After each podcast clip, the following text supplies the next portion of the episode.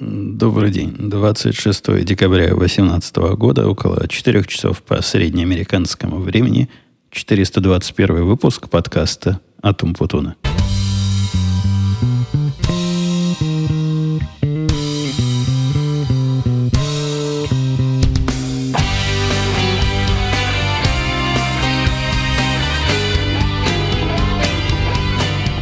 Воплощая в жизнь свой план – по переносу подкаста на нормальные дни, а нормальные дни это, в моем понимании, вторник, среда, причем среда это запасной, вторник это основной день.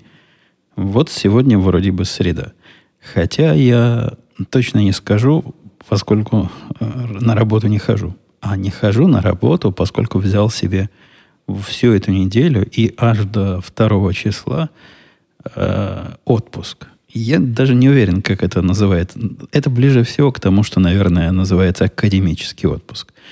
Я, опять же, понятие э, не знаю, что такое академический отпуск в учебных заведениях, но я для себя этот отпуск взял именно для пополнения, расширения и углубления своих академических знаний. Сказать, что они уж особо академические, не, не, не смогу, но название хорошо кладется на, на суть моего отпуска. То есть это не такой отпуск, когда я куда-то еду, а такой отпуск, когда я основной работой, по сути, не занимаюсь, ну, если пожара какого нет, и моего резко участия не требуется. За эти дни был один такой случай, а именно вчера, когда все поставщики, видимо, в преддверии, позавчера, в преддверии выходного дня расслабились и вот купили безобразие нарушали – сразу в нескольких местах все упало, ну, как-то подняли, как-то починили. И вроде бы сегодня никто не жалуется.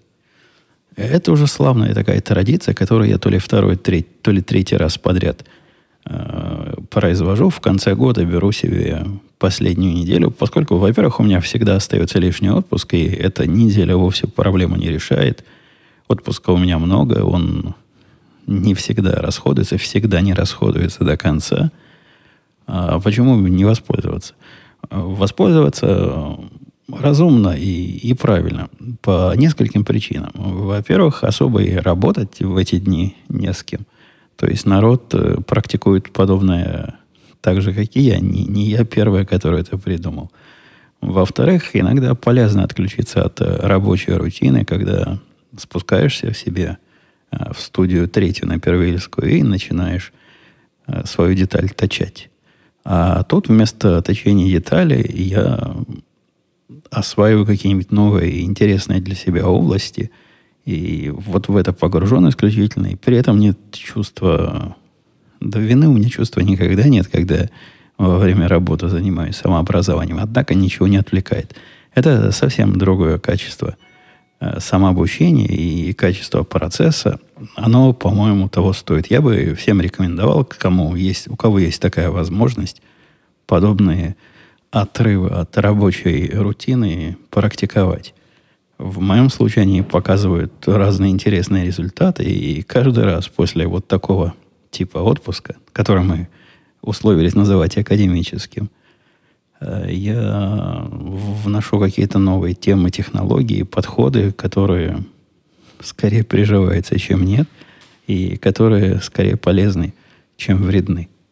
Ну и кроме того, что этот отпуск еще для, в основном для образовательных целей служит, еще он служит для целей своих личных каких-то проектов, которые я стараюсь совмещать.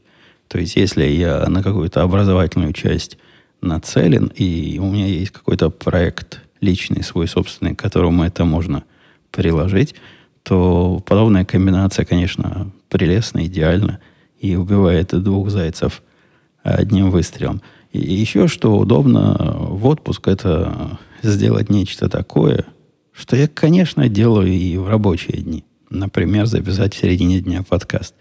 Но сегодня я пошел дальше. Я только что вернулся, сходил за маслом. Не сходил, съездил за маслом. Вдруг резко машина сказала, что масло-то менять надо. И вот уже надо-надо.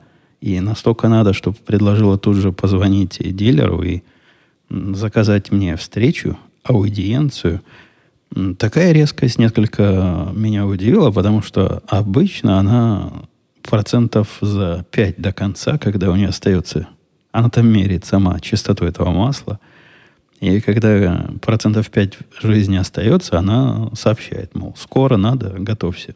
В этот раз то ли она не сообщала, то ли как-то ненастойчиво сообщала, то ли я это просто пропустил – я сомневаюсь, что я бы пропустил. И жена бы не пропустила, она бы мне обязательно сказала.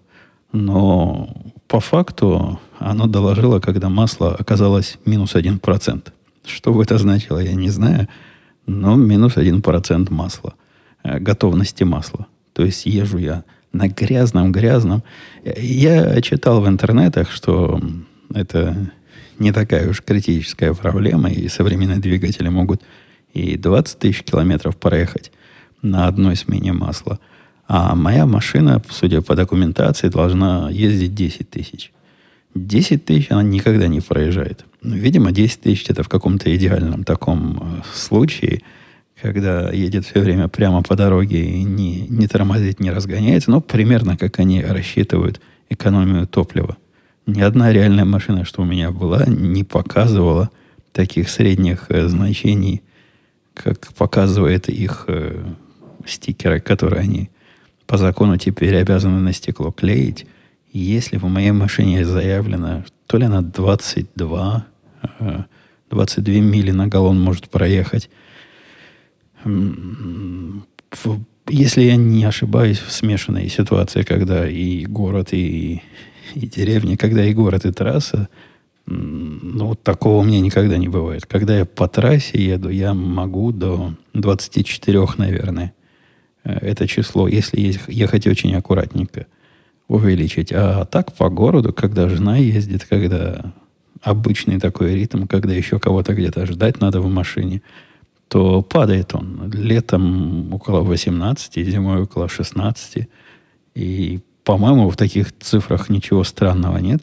Но, во всяком случае, по сравнению с Хаммером, который тоже умел такое считать, эти числа, конечно, за счастье. Там все было э, гораздо хуже. С другой стороны, при сегодняшних ценах на бензин, я тут проезжал, увидел, бензин 2 литра стоит за, за галлон. Э, конечно, смешно говорить об экономии, но еще с тех времен, когда бензин был дорогой, у меня – привычка на, на, это, на этот расход смотреть. Это какой-то скорее спортивный интерес, чем какая-то информация, с которой я могу хоть что-то сделать. Наверное, если бы я разрешил машине вот этот режим, где она сама заводится и сама останавливается, который меня... Она у меня уже больше двух лет, и больше двух лет этот режим меня раздражает. И первым делом водитель, я ли, жена ли, садящийся в машину, этот режим отключает – да-да-да, его каждый раз приходится отключать. Эти нехорошие люди, которые разрабатывали всю эту электронику, отказываются состояние запоминать, хотя есть такая деталюшка, которую можно купить долларов за 100, которая будет вот этим заниматься. Жена сказала, что за 100 долларов она сама мне кнопку будет нажимать, если надо. И не одобряет такой покупки. Хотя, по-моему, интересная автоматизация. Она там как-то перехватывает э, состояние и при включение машины восстанавливает его. Разумная, хорошая идея, хотя какая-то цена э, высоковатая для такой мелкой ерунды. Так вот, я, я к тому, что съездил я в гараж, заказал встречу, это пару дней назад, по-моему, заказал. Вот как раз перед Рождеством заказал местным э, на час и не знал, как же будет сегодня. Какие-то дни такие странные. У многих праздники. Наверняка очередь должна быть. Хотя, с другой стороны, может, наоборот, все пьют, и всем не до и вождения машин в гараж. А оказалось второе. Сегодня обещали за час все сделать, сделали за минут сорок. И это, это хорошо, потому что иногда подобная процедура занимает и полтора часа, и, по-моему, когда-то даже два часа там сидел. Хотя, чего там скрывать, были у меня определенные опасения. Ехать сюда или не ехать сюда. А может поехать в какое-то другое место. С другим местом это примерно как к новому доктору записаться. У тебя там берут историю болезни, когда, когда что ломалось, когда купил, как зовут, какие телефоны. Поэтому мне в новый гараж несколько лениво записываться. А причина для смены обслуживающего сервисного центра более чем весомая. Эти ребята сломали машину моему мальчику. Он же тоже джип, который старше моего и который самый первый в, в семье джип. У нас на семью три джипа. Так вот, он самый первый в нашей семье из трех джипов. И у него там что-то сломалось на длинной дороге, стучать что-то стало. Он его повез в ремонт, и ему сказали, о, чувак, тут трансмиссия как-то прохудилась, будем чинить, менять. Поскольку у него гарантия расширенная, которая покрывает э, от бампера до бампера все, по-моему, то ли на 7, то ли на 8 лет. У меня тоже такая есть, я, я не помню, на как долго. Но как-то надолго. Э, все это обошлось ему собственное участие, которое, по-моему, 100 долларов. Там, чтобы такое не ломало серьезное, 100 долларов, они ему сказали, что вопрос о починке тысячи стоит. Что-то там, что-то там суровое – отвалилась в его машинке. Не знаю, положено ли по времени отваливаться. Она у него, наверное, уже год, год пятый ездит. Хотя он на ней большие километры зашибает. Не то, что я. У меня скоро будет три года. Не скоро. Летом будет три года.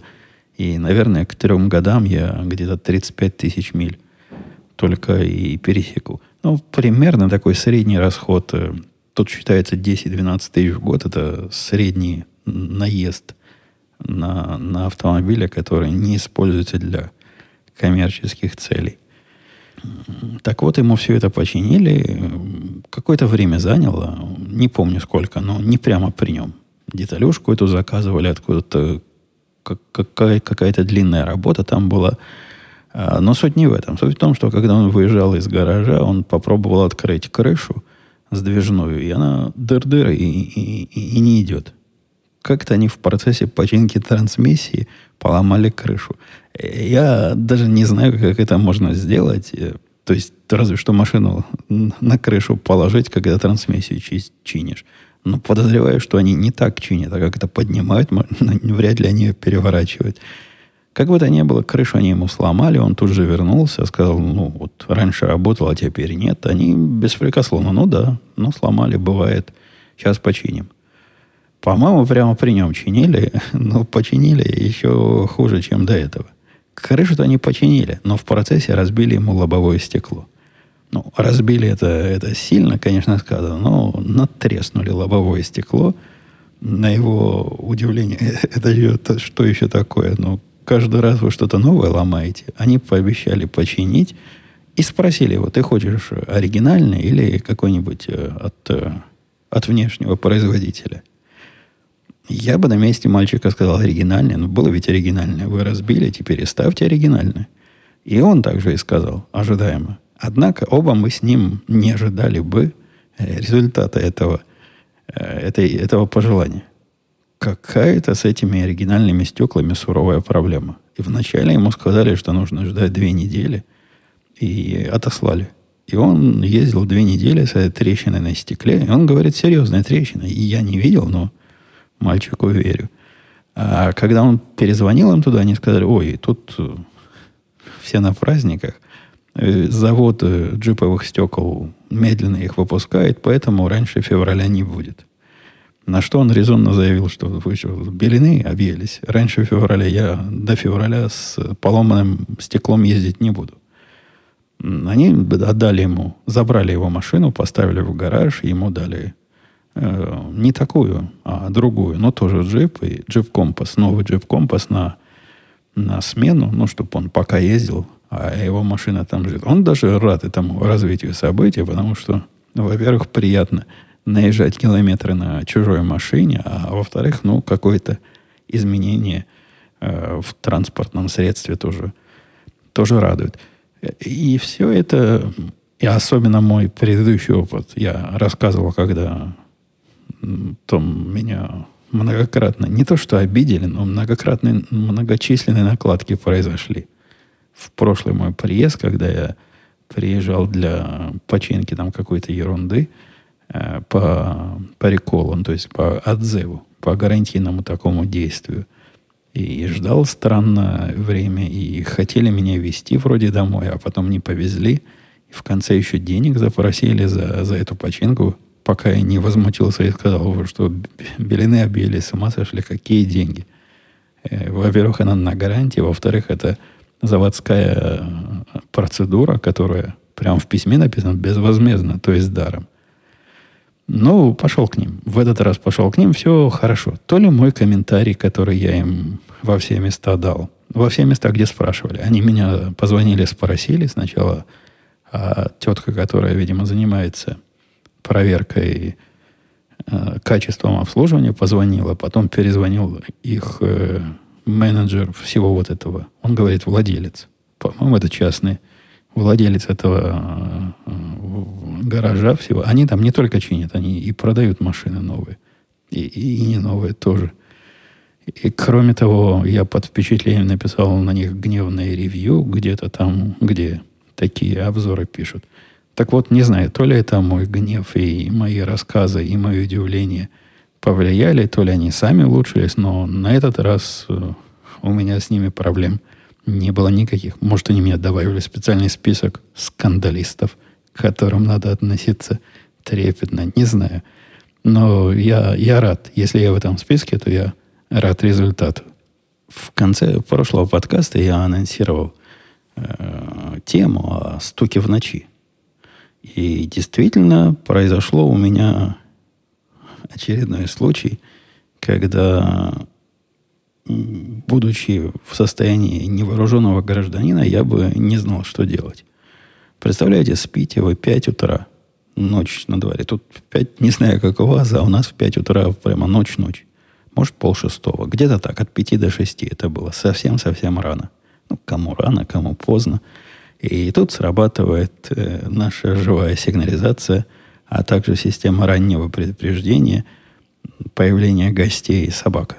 Собака начинает лаять еще до того, как люди подходят к двери. Она чует, когда они на подходах. Поэтому раннего. Конечно, подлетное время это не, не такое, как у баллистической ракеты после того, как ее заметишь и 50 минут у меня нет на то, чтобы среагировать. Однако несколько секунд она мне дает. А несколько секунд в 5.30 и, и даже в 6 утра это большое дело. О, опять система сработала. Видимо, посылку кто-то принес. Эти почтальоны постоянно нашу собаку возмущают. Приходят и приходят, приходят и приходят. И мешают ей спокойно. Мы ее всегда хвалим за, за подобную реакцию, потому что ну, хоть какую-то защитно-корольную службу собачка должна нести. Так вот, после срабатывания, а она, она срабатывает это на знатока, то есть всегда понятно, ну, нам всегда понятно, что она лаем хочет сказать. Например, лай на белку за окном, он совсем не такой, как лай на потенциального проникновителя в дом, на того, кто подходит к двери и лай какой-нибудь, даже не лай, а звуки, когда она с кошками дерется. Дерется это, это будет э, несправедливо к нашей собачке, когда ее кошки избивают. А тогда тоже звуки она другие издает. Короче говоря, это был тот самый лай, на который надо реагировать. Кто-то кто к двери подходит или собирается подойти, а кто в 5.30 к нашей двери из добрых людей будет подходить никто не будет подходить. Поэтому я вскочил с кровати и попытался открыть сейф. Сейф у меня стоит рядом, ну как рядом, на расстоянии, не скажу, что вытянутой руки, но вытянутых полутора рук. То есть для того, чтобы до него дотянуться, надо с кровати встать, нагнуться он так на высоте э, такой тумбочки – внутри этой самой тумбочки и приложить палец. Э, там я тоже про него рассказывал. Я, когда его выбирал, именно в виде критерия была возможность быстрого открытия среди ночи, когда мозг не работает. В принципе, я был прав, потому что мозг с утра, вот с, такой, с такого утра или с такой ночи работает вообще плохо. На этом сейфе есть одна кнопка одна кнопка, которую надо нажать, а потом приложить палец. Конечно, я сначала приложил палец, а потом ее только вспомнил, что надо нажать. И это, наверное, у меня секунду лишнюю заняло. Но время я, в принципе, не засекал, но по моим наблюдениям и ощущениям я справился с открыванием сейфа и доставанием оттуда оружия, которое, конечно, уже там готово. Там мой СИК лежит 229, который в, в боевом состоянии. Ну, то есть он в таком состоянии, когда для того, чтобы сделать первый выстрел, надо сильно за курок потянуть, а все остальные выстрелы делаются легким прикосновением к этому курку. Первый тяжелый это для, для безопасности, ну, чтобы случайно не нажать на него, наверное. Какая-то такая логика у, у подобных пистолетов с разной силой нажатия. Мне, кстати, нравится, потому что утром я, опять же, наблюдая сейчас со стороны за себя, за собой того утра, если я сейф не смог открыть с первого раза, то вдруг бы я за курок случайно схватился, чего я э, в трезвом и несонном состоянии никогда и, в голову не придет. Через пару-тройку секунд я уже оказался у входной двери, прижимаясь к углам и присматриваясь, где, где угроза. Не знаю я, что было с угрозой. Потому что к моменту моего выскакивания в трусах и с пистолетом на перевес собака уже лаять перестала. То ли угроза, которая подходила, была ложной, хотя за нашей собакой я ложных срабатываний не замечал. То ли кто бы это ни был, увидев э, в окне мужика в трусах и с пистолетом, решил не связываться, что, мне кажется, более вероятно – то ли что-то, то ли прямо от лая собаки кто-то ушел. Однако что-то там, конечно, было. Не стала бы наша шавка просто так лаять. Ну, вот такая вот тренировка мне была устроена. И я ее условно прошел. Конечно, если бы не эта лишняя секунда, я бы себя вообще чувствовал кумом королю и хвастался вам и бил бы себя в грудь гораздо активнее, чем я это делаю сейчас. Однако и так все было нормально, и к моменту, когда оружие я в руках держал, я, в принципе, себя уже контролировал настолько, чтобы даже подумать, что хорошо бы рядом с оружием и какие-нибудь наушники. Но это была, была уже такая мысль э, в пользу бедных, но нереалистическая, поскольку в такой ситуации еще находить э, звукоизолирующие наушники и надевать их на голову. Это, это я к тому, что если бы пришлось стрелять, то, э, конечно, если ты уж стреляешь, то, то уши твоя последняя забота. Однако что-то в этой мысли есть. Держать на готове наушники, ну, в случае чего, чтобы и уши не пострадали. Хотя специалисты эту идею не очень приветствуют, поскольку в подобных э, рискованных ситуациях, экстремальных, надо слышать все. И слух, говорят, у, у, утончается, ты слышишь все – а тут наушники поверх этого утонченного слуха. И не будешь слышать ровным счетом ничего. То ли уровень стресса у меня был небольшой, то ли я еще не проснулся до конца. Но вот этих эффектов по выбросу адреналина, э, о которых рассказывают э, те, которые побывали э, в более боевых ситуациях домашнего проникновения, но то ли какие-то элементы армейского опыта сказываются, когда меня не раз будили выстрелами. Тем не менее, никакого туннельного эффекта зрения не произошло. То есть, когда ты видишь, как в трубе все. И никакого выброса адреналина заметного мне. Но сердце, конечно, забило сильнее. А однако руки не задрожали так, что прямо говорят, что руки начинают так дрожать, что мелкая моторика отказывает, и плавно на курок уже не нажать. Всего этого не было, но я подозреваю, просто не было прямой явной угрозы в виде мужика в маске и с пулеметом на перерез, который выглядывает из-за угла. Если бы такой был, наверняка и туннельное зрение бы появилось, и ручонки бы задрожали. Э, за день до, переходя к следующей теме, более или менее рабочая, за день до праздника, за день до Рождества мы решили серьезно поговорить с нашим поставщиком данных, с тем самым, который уже не первый, э, не первый подкаст вызывает мои возмущения и разные рассказки вам. Те самые, которые поставляют данные, которые ребята хорошие пытаются помочь, но, похоже, э, настоящие боевые системы делать то ли не очень умеют, то ли у них все так идет не так постоянно – И жить так дальше нельзя. Качество нашего сервиса этого страдает. Перед разговором я нашим начальникам поделился парадоксальной мыслью. Сказал я ему, что я этим чувакам даже благодарен.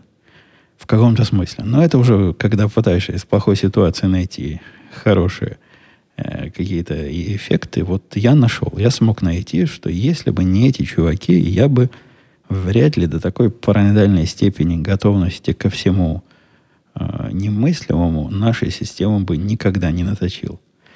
Я придерживаюсь э, подхода, что проблему надо решать по мере их э, необходимости, и необходимости быть готовым к немыслимому в общем нет, пока немыслимо не становится рутиной жизни. А у этих степень их надежности насколько, настолько плоха, как поставщика данных, и качество их продукта настолько э, странно, как бы слово качество к этому и применить нельзя – что пришлось мне разные интересные технические решения э, добавить в наши системы, чтобы переживать и даже как-то автоматически разрешать возникающие конфликты. Все разрешать не удалось, но однако в целом наша система стала, я не знаю, на порядок более живучей. Всего этого порядка нам, честно говоря, и не надо. Если бы не вот этот э, странный поставщик, то и как было раньше – работала прекрасно, но в течение пяти лет оно работало. И если уж раз в год какой-то сбой происходил по вине поставщика, ну, мы его разбирали, на ошибках учились и как-то принимали меры. А тут сбой за сбоем, и, и все разные. Ну да, я им серьезно благодарен. Я бы никогда не, не поднял руку на подобный проект без весомой причины. А так, перфекционист во мне радуется, глядя на, на то, в каких ситуациях мы теперь умеем выживать. Мы как авианосец стали. Я не знаю, является ли это свойством авианосца непотопляемость. Но вот ракета нам в бок, э, мы просто не заметим и дальше поплывем. Может, не ракета, а торпеда, чем там по авианосцам пуляют. Я небольшой моряк, хотя по моей военной специальности я как раз и моряк и есть. Да-да, я в этом отделении, которое торпеды запускает на подводной лодке. Так что в случае чего, если торпеду запустить в какой авианосец, это как раз ко мне. И из комичного, которое пересекается с э, невеселым юмором, э, включил я... Не включил я телевизор. Нет, не в телевизоре я увидел. Это в Твиттере. В Твиттере у меня, кстати, есть такой принцип, чтобы не сужать свое поле зрения. Я подписан не только на тех, которые думают примерно как я, но и на совершенно возмутительных людей, которые думают совсем наоборот. И через этих возмутительных людей они активно ретвитят в том числе. Я в курсе и альтернативной точки зрения на, на все происходящее. Мне кажется, это важно смотреть на ситуацию с двух сторон, по этой же причине я иногда включаю возмутительные телеканалы, типа, типа CNN. Так вот, э, по одному из этих э, твиттер э, оппонентов, хотя я с ними никогда не спорю, я не для того с ними подпис, на них подписался, чтобы их в чем-то убеждать. Пришло, пришла запись юмористического шоу, которое прям в прайм-тайм выходит на, на каком-то из общедоступных каналов, и они там рассказывают о самых смешных моментах, связанных с Трампом за 2018 год. Я не являюсь большим поклонником Трампа. Если вы помните, я за него не голосовал и смотрел на его кандидатуру как на президента весьма скептически, а на то, что он может сделать с республиканской партией весьма трагически. Тем не менее, подобное видео заставляет меня стать защитником. Но это не защитник Трампа, это защитник здравого смысла. Поскольку то, что вот эти чуваки считают юмором, ну, наверное, в городе Жданове, где-то в шестом-седьмом классе мы тоже над таким бы ржали. Потому что ума нету у подростков в таком возрасте. Наверное, можно о всяком смеяться. А у них там было три, три пункта. Три пункта оборжаться, которые, с их точки зрения, один смешнее другого. Первый пункт, которым, видимо, было призвано, призвано развеселить так раскачать, так сказать, аудиторию, это было как Трамп возмутительно смешно машет руками, когда разговаривает. И в виде доказательства показали несколько клипов его выступлений, где он действительно жестикулирует. И, кстати, довольно выразительно жестикулирует. Если он что-то про волны там говорил, он руками волны показывает. Вот такой человек, который жестикулирует. Меня после жизни в Израиле, где половина языка это размахивание руками и разные ключевые жесты, его жестикулирование, наоборот, кажется умеренным и аккуратным. И, в принципе, не скажу, что в Америке руками не разговаривают. Тут же выходцы из разных мест есть. Вот наша тетка, которая с итальянскими корнями, тоже руками машет, что никакому Трампу не снилось. Но в голову это никому не приходит рассматривать как смешное и забавное, и такое, под которое весь зал должен ухахатываться. Вторым пунктом было то, что Трамп, оказывается, вещи разбрасывает. Но вы знаете, у меня есть пунктик, что я ящики не закрываю. Вот если бы я стал президентом, вокруг меня бы ходили эти э, репортеры и замечали, как я открыл ящичек какой-нибудь или полочку какую-нибудь. Э, нет, полочки нельзя открыть. Ящички. И не закрываю не ящички, дверцы. В общем, все, что я открываю, я никогда не закрываю. И не от того, что я гад такой. А как-то голова забывает, что надо закрыть. Такой у меня есть пунктик. Так вот, у Трампа они утверждают, есть пунктик вещи разбрасывать. В виде примера показали, как он э, сидит за каким-то столом переговоров, и перед ним стоит бутылка с водой, которая, видимо, мешала смотреть на собеседника. Бутылочка, не бутылка, бутылочка с водой. Он ее снял со стола и поставил под стол.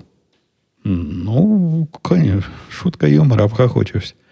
Говорят, в виде иллюстрации того, как может быть, потом показали, как бы след Трампа выглядел, если бы археологические раскопки производили, и там у него на, в этом пласту, пласте э, геологическом и бутылки, и, и зонтики, и все прочее, что он вот так с точки зрения авторов бросает на пол. Там был второй случай, когда на каком-то, они тоже в виде такого смешного эпизода, видимо, показали, где он во время переговоров с кем-то, после того, как он поговорил по микрофону, в микрофон, он его опустил на землю, прям положил на пол. И я его проблему понимаю, потому что положить там микрофон больше негде было. Ну вот куда его девать? Вот так рукой кого-то звать, человек, человек, забери микрофон. Видимо, там такие правила. Ну, не нужен ему уже микрофон. Ему ручки жать надо своим э, собеседникам, а тут микрофон в руках. Сразу, кстати, подбежал какой-то молодой человек на полусогнутых ногах, с пола его поднял. Он, видимо, ожидал такого от э, президента. Ну и третье, самое последнее, которое доказывает полную смехотворность смехотворность Трампа, это, конечно, чудовищно смешной случай, когда Трамп зашел в, в самолет и не смог туда зонтик сначала пронести, но открытый зонтик. Знаете, как, в автомобиль, когда заходишь, и если дождь идет, пытаешься поглубже в автомобиль залезть, а потом как зонтик закрыть. Вот такая у него примерно проблема была и, и с зонтиком при входе в самолет. Но он его просто у входа оставил. Вы помните, смотрели предыдущий пункт который разбрасывает, Трамп, который разбрасывает вещи. Но это даже был не самый юмор. Самый юмор, наверное, наши семиклассники или даже ученики профессионально-технических училищ оценили бы. У него на ноге была прилеплена туалетная бумага, прицепилась. И вот так он с этой бумагой и в самолет зашел. Это же так смешно. После этого, когда они стали обсуждать, каким образом туда туалетная бумага могла попасть, и различные комичные теории, ну, с их точки зрения, комичные стали строить, вокруг этого я подобный юмор выключил.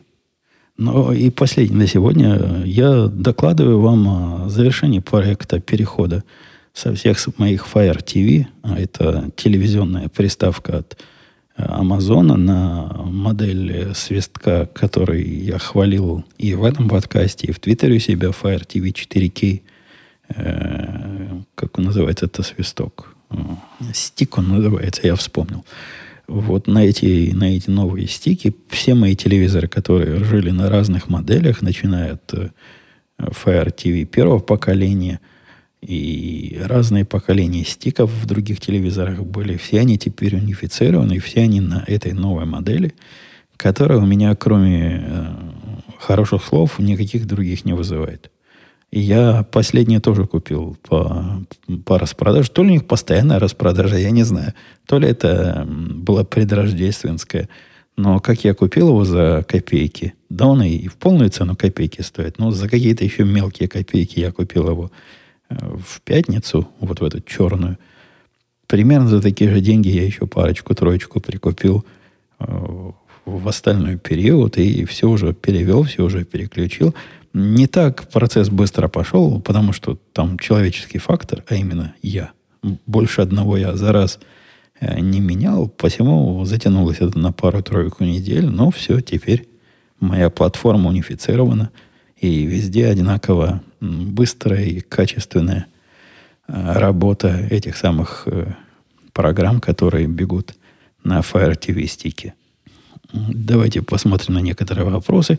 Я там, где там в комментариях мне писали, не надо себя ограничивать временем – нам и час, и два, и три хорошо послушать. И я все-таки стараюсь какие-то а, рамки самому себе ставить, потому что это хороший, хорошая линейка.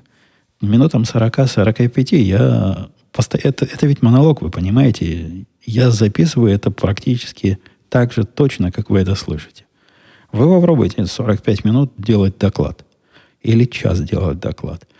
Наверняка даже человеку тренированному это не покажется таким уж простым занятием, при том, что доклады делают после тренировок. Тут же никакой тренировки нет. Все, что в голову приходит, я пропускаю через мозг, ну так, по касательной пропускаю через мозг, и выходит оно из меня звуком. Это требует определенного напряжения, и определенная усталость возникает, вот когда я смотрю на, на время – то я понимаю, что не просто так я устал. Если 40 минут проговорил и, и устал, то, скорее всего, имею право.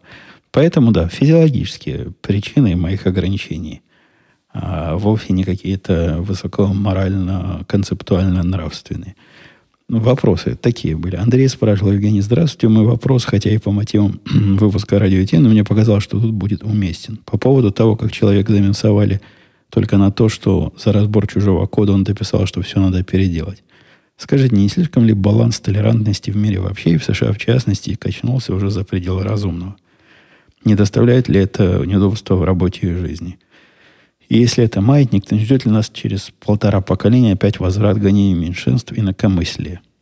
И вообще прекращалось ли это гонение? Э, это не, не простой вопрос. Во-первых, мы, как современники, смотрим на ограниченный отрезок, доступный нашему пониманию восприятию, как на что-то революционное. Однако, если взять любой период за, за любую жизнь любого человека в прошлом, то наверняка каждому нечто подобное революционное попадалось. Но если вы посмотрите на... Вот говорят сейчас, что у нас президент такой, каких раньше никогда не было, и такой-такой, что ужас и кошмар – Никогда такого не было, и вот опять. Если пойти туда во времена Рейгана, то и Рейгана также называли. И тоже он был гадом таким, которого никогда наша история не видела, и который уж точно покончит с нашей демократией раз навсегда. И вообще, что это за актеришка в президенты? Что это за позор такой? Как мы до жизни такой дошли?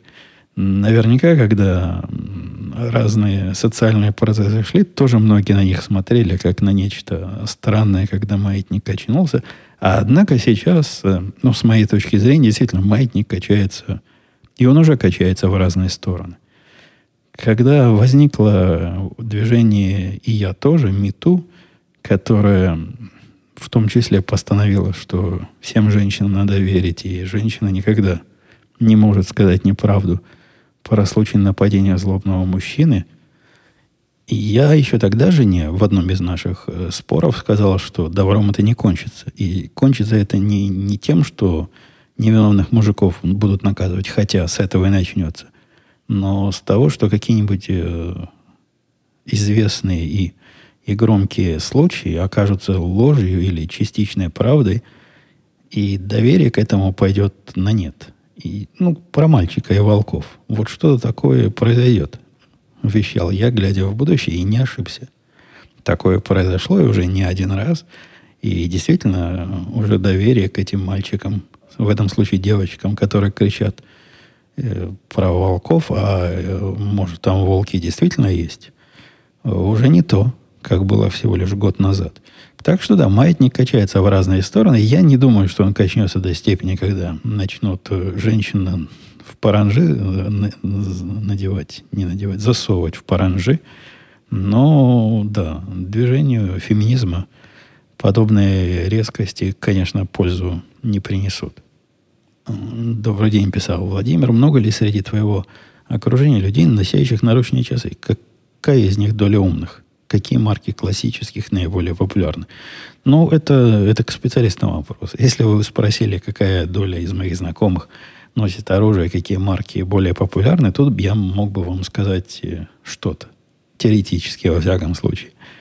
А про марки часов я небольшой специалист. Из моих знакомых э, часы, которые не умные, ношу один я. И, и то последние три недели. А все остальные носят какие-то какие виды умных часов.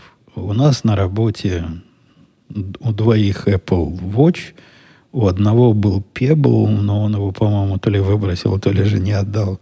Ну, выбрасывать жалко, тогда что? Тогда же не отдавать. А все остальные не носят. Все остальные. Все остальные 3-4 не носят, а смотрят в телефоны, поскольку нормальным людям телефоны, видимо, полностью часы заменили и даже их вытеснили. Э, Сергалом спрашивал, э, давным-давно ты упоминал, что пишу он это вывернут, поскольку он стал безнадежно унылым. Расскажи, чем ты пользуешься сейчас для организации заметок. Я, по-моему, где-то рассказывал уже не так давно, дорогой Сир, что перешел я на программу Notes, которая меня устраивает э, более чем полностью, а после того, как добрый человек, помогающий мне сайтом, сделал там волшебную возможность вы ее не ищите, вы не найдете. Только для, для особо избранных она доступна. Э, целиком копировать комментарий таким образом, чтобы он был отформатирован э, так, как Ноц понимает. То есть я нажимаю кнопочку одну, глядя на ваш комментарий. И ваш комментарий в, в правильном виде заходит ко мне в клипборд, и я его могу прямо целиком вставить э, в свой ноц, и он хорошо отформатирован, правильно, как мне надо, подготовлено находится в этих самых нотах. Так что очень все удобно. Я... У меня тут уже длинный список. Я смотрю на подкасты. Тут, тут, тут, тут, тут длинно, длинно. 300... По-моему, первый 319 у меня стал э, здесь записываться, здесь вестись. А сейчас у нас 421. То есть давно я уже так сижу. И всячески рекомендую. Я Notes не только для подкастов использую, но именно для, для заметок. Когда мне что-то быстренько где-то надо сохранить, то это все идет сюда. И очень удобно. И работает прямо из коробки, ничего лишнего ставить не надо. Э, Дмитрий спрашивал, добрый день, слушают ли ваши подкасты ваши родные и знакомые, что они думают про ваши рассказы про них? А я ничего такого плохого не разговариваю. Иногда жена, конечно, да, жена меня контролирует и рассказывает, что тут, тут не точно сказал, тут, тут вообще что-то я не то имела в виду. На что у меня ответ один, не соврешь, красиво не расскажешь. Ну, я не, не, не сочиняю моих рассказов, но в процессе прямого донесения мысли иногда какая-то э, драматизация происходит. Иногда какие-то вещи недостаточно точно рассказываю, но суть остается такой же – по сути, по-моему, жена мне претензий никогда не, не предъявляла. В основном по форме. Где-то я что-то не так назвал и как-то не туда поставил акцент. Э, мальчик тоже слушает подкасты. Мальчику привет. Он, когда я ему что-нибудь рассказываю из того, о чем недавно в подкасте, он говорит, да-да-да, я слышал. То есть тоже контролирует. И из родственников, э, которые географически удалены, Жонина Жонина половина слушает. То есть теща моя слушает. Настолько слушает, что когда у нее не работал интернет, и из всего подкаста она могла прочитать только название подкаста, где там как было сказано, что за мной придут через 24 часа, или какой-то такой пугающий было. Да, полиция явится за мной за 20, через 24 часа. Был такой заголовок – скандальный, а послушать она не могла. Ну, некая паническая атака возникла. Жене звонила, спрашивала, что случилось, как, куда, куда зятя дорогого, за что. И, и почему, и когда выпустят. Так что да, слушает та сторона земного шара, сторона, которая с моей стороны, сторона с моей стороны, израильские мои, они тоже, я не знаю, как они сейчас, насколько активно слушают, но да, по-моему, по-моему, слушают. Пусть бы попробовали не слушать. Хотя для них, для них-то все проще. Я им звоню пару раз в неделю. И многие из тех историй, что вам в подкаст попадают, и докладываю. Так что я не один раз этот подкаст разговариваю в неделю. Некоторые фрагменты, конечно, с другими деталями, с другими акцентами, доносятся в индивидуальном режиме особо продвинутым подписчикам. Виктор спрашивал, э, как вы сейчас празднуете переход Рождества Нового года? Влияли ли ваши переезды на новогодние ритуалы? Нет ли ностальгии по старому доброму Деду Морозу? Откуда он возникнет? Никак ритуалы не поменялись. Если я и в Израиле, где 31 и 1 это рабочие дни, и Новый год праздновали только отщепенцы в виде меня и моей семьи, продолжал эту славную, славную языческую традицию, то и здесь я, конечно, ее не, не оставил. Конечно, елка. У нас сейчас две елки. Даже про одну я вам в прошлый раз кажется, рассказывал. Или не рассказывал. Не, не помню. Мальчик, который притащил, по-моему, рассказывал. А вторую у меня вот в студии маленькая стоит. Маленькая, но настоящая елка, украшенная. И, по-моему, даже лампочками светится. Мне отсюда не видно. Она там в уголке запряталась. Ну, да, вовсю празднуем. Празднуем точно так же, как праздновали всю жизнь. Я не вижу, почему география должна повлиять на а, на то, кто к нам придет. Ну да, к ним Санта-Клаус приходит, и, по-моему, на, на Рождество, а к нам Дед Мороз. И подарочки, конечно, принесет, под елочку положит, всем там э, достанется, родственникам всем. И в том числе и новые родственницы там подарки, я уверен, Дед Мороз принесет. Никто не уйдет обижен. Если даже наши кошки и собаки получают все свое, то уж жена мальчика просто обязана что-то получить. Рулет удивляется моей фразе, что кобура внутрь штанов засовывается. В смысле внутри штанов, спрашивает рулет. Оно же хреново так. Может, на поясе? Э, я не очень понимаю, о чем именно, что, какой именно части рулету кажется э, неудобной.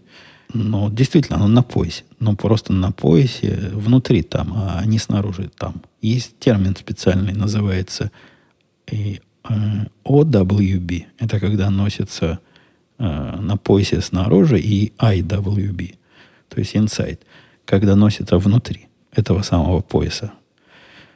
Носится внутри пояса совершенно верно. Именно туда засовывается. И это вполне удобно, если, если кобура правильная. И если правильно подобрано все. Ну, зависит от много чего, но, однако, никакого особого неудобства, да никакого неудобства вообще правильно подобранный комплект не вызывает. И я сегодня ведь э, машину, когда чинил, я там был в своей сбруе. Причем в таком, в тяжелом варианте, когда у меня и пояс вот этот твердый, жесткий, и кабура на боку не, не в походном, не в легком, когда карманная кабура и никакого пояса нет. Э, оказалось, что туда нельзя с пистолетом. Э, и я уже это понял, когда приехал. Хотя на знак они настоящие не, не разорились, и там нечто чуть ли не от руки написано, что, по-моему, не, не является обязательным к исполнению. Ну, у меня и выхода особого не было – я, я ведь уже был в сбруе своей, как я вам сказал, и увидел его, когда вышел из машины. То есть даже шанса вернуться в машину и спрятать его в ящичек туда особо не было. Да я не хотел светить, что на мне это есть, и я какие-то такие действия произвожу перед тем, как машину отдавать. Поэтому сегодня был, да, самый долгий случай, когда я носил на себе. Часа, наверное, полтора все вместе заняло. Я имею в виду без перерыва когда говорят, что про кобуру забываешь и про пистолет, который висит на себе, забываешь, оно может показаться преувеличением, однако сегодня я так и удобно при, приторочил под таким правильным углом и в таком правильном месте. Надо там маркеры фломастером на, на теле нанести. И майка под э, рубашку, конечно, делает чудеса. Вот действительно не чувствовал на себе вообще ничего. Вообще никакого дискомфорта нет. И при этом рулет именно внутри штанов было.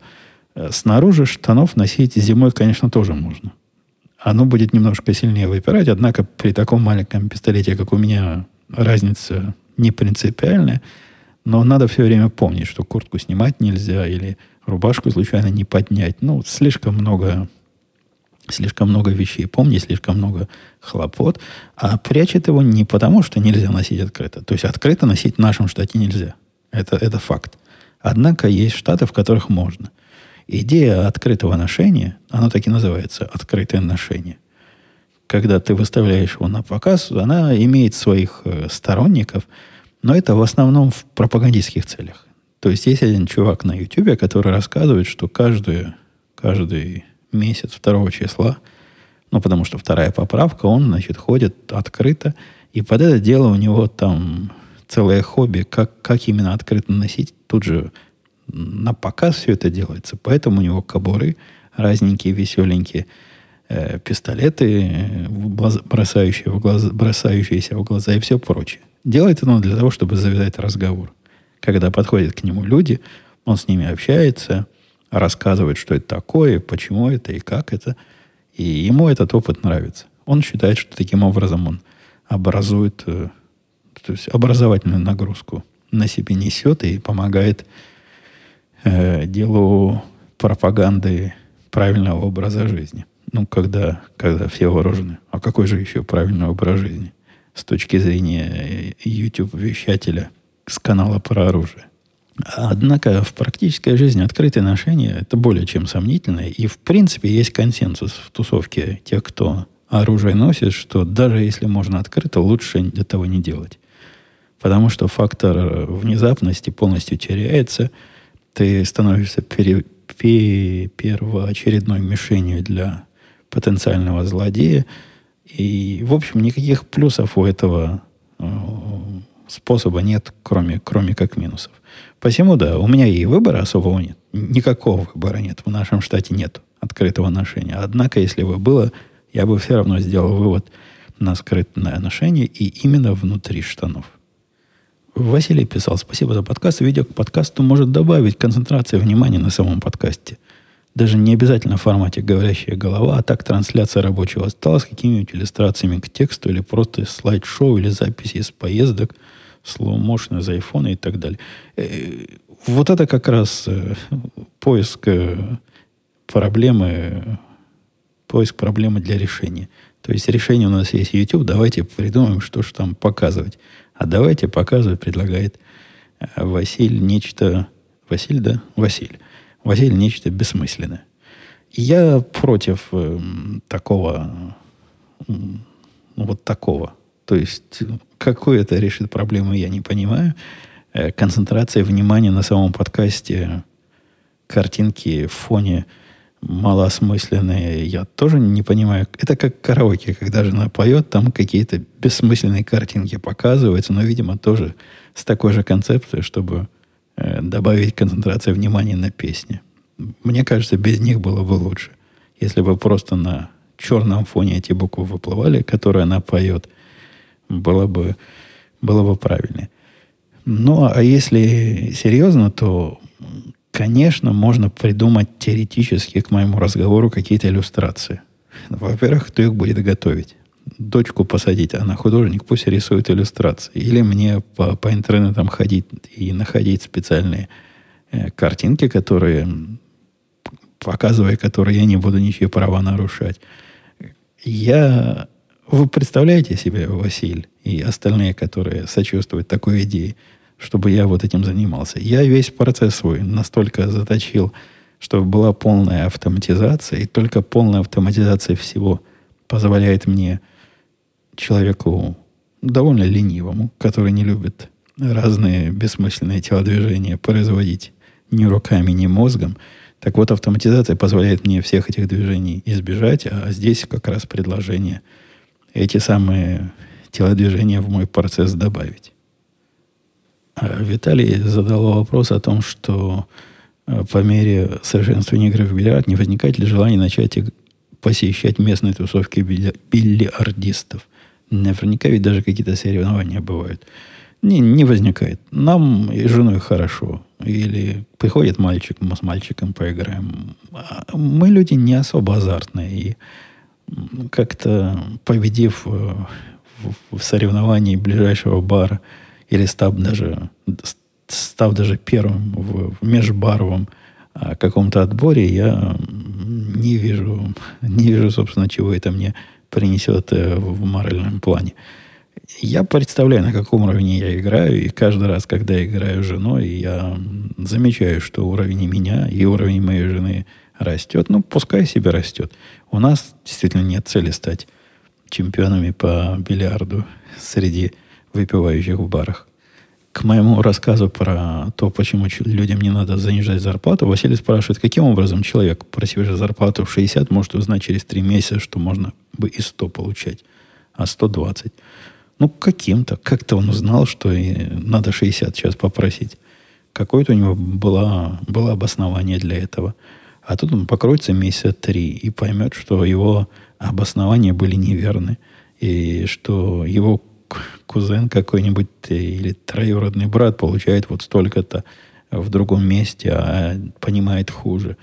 Да и вообще, это не та информация, которую, которой человек уж совсем не интересуется. Мне кажется, если человек получает недостаточно для того, чтобы не, не заботиться о деньгах, то он, он проверяет, а есть ли другие места, где он будет получать достаточно, чтобы, как говорил Форест Гамп, одной заботой было меньше. Николай, в продолжении темы про зарплату, принято ли при приеме сотрудника торговаться с ним по размеру оклада? Есть ли вообще такая практика, что человек идет на собеседование с мыслями «хочу получать 100 попугаев в год», значит, скажу, хочу, скажу, что хочу 120, и до 100 как раз торгуемся, и будет всем хорошо. Или сколько сказал, столько и согласятся оплатить случай найма. Да, конечно, тут есть разные э, гитики и разные приемы торгов. Тут можно, нужно торговаться. Э, зависит от того, кто с кем торгуется, надо понимать своего оппонента. В каких-то случаях действительно имеет смысл дать верхнюю планку и где-то сойтись в середине. В каких-то случаях понятно, что... И я, когда на эту работу устраивался, мне такого делать э, не надо было. Потому что у меня было жесткое условие. Я сказал, вот хочу вот столько зарплаты, вот столько э, премии, вот столько, не менее чем столько отпуска. И вот это мои условия. И условия были такие железные, запретительные. Да-да, нет-нет.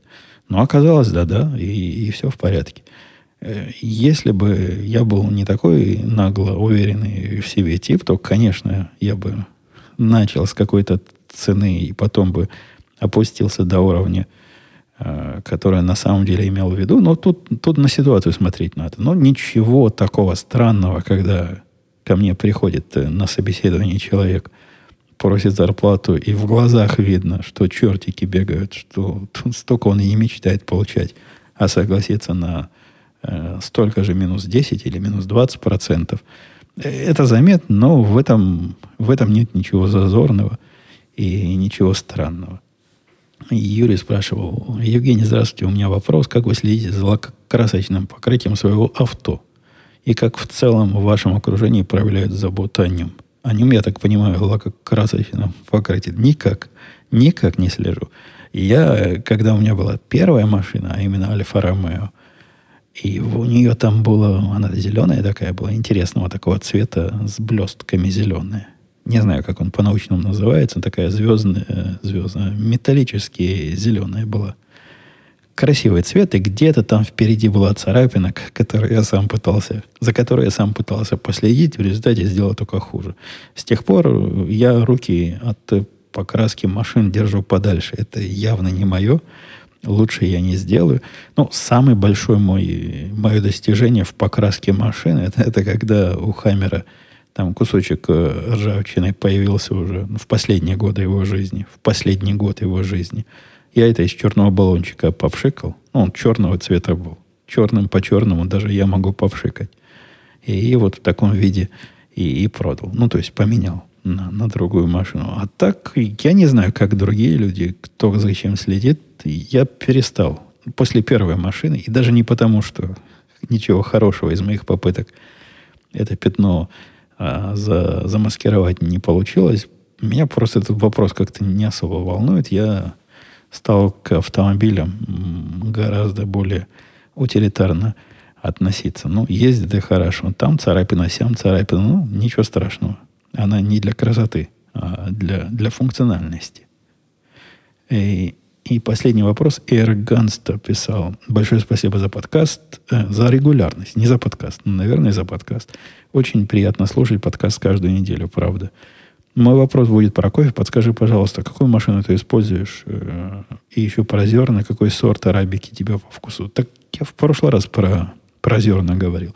Про зерна тоже нельзя так сказать э, общими терминами, потому что тот dark roast, который я покупаю вот сорта вот этого кофе Cult, он совсем не такой, как dark roast других сортов. Он не такой dark и не такой рост, а вот как раз тот самый, тот самый, который мне кажется правильным, вкусным и, и настоящим. Машина моя э, Жура, Жура или Жира, Жура, по-моему, называется.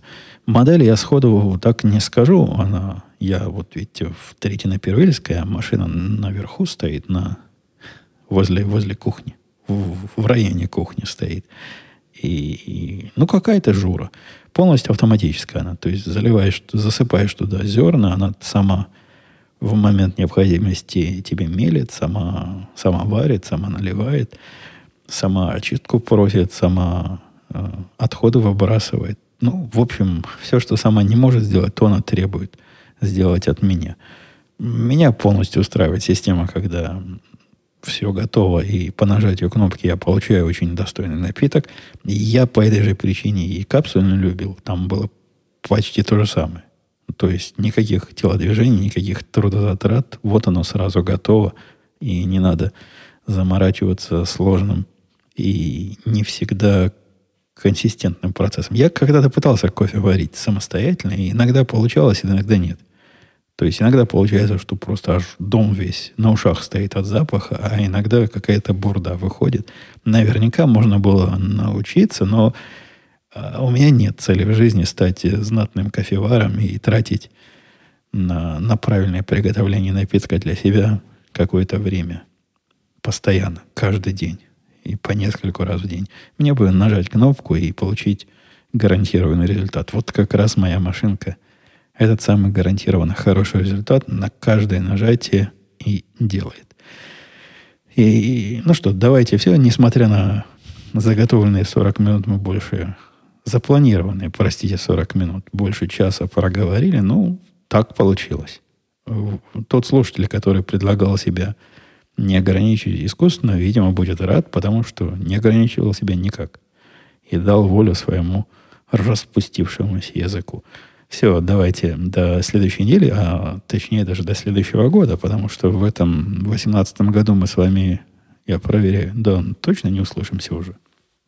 Даже если я запишу подкаст во вторник, это уже будет 2019 год. Поэтому всех с Новым годом и дарите подарки. Будьте хорошим и добрым Дедом Морозом. Не забывайте, что... А то будет как у меня. В прошлом году... Да что ж, я никак завершить подкаст этот не могу. В прошлом году Дед Мороз всем подарки принес, а жене нет. И это, конечно, недопустимо. Так что, мальчики и девочки, не делайте так, как сделал я в прошлом году, а Помните, что Дед Мороз должен все и всем принести. Все, пока. До следующей недели. Услышимся.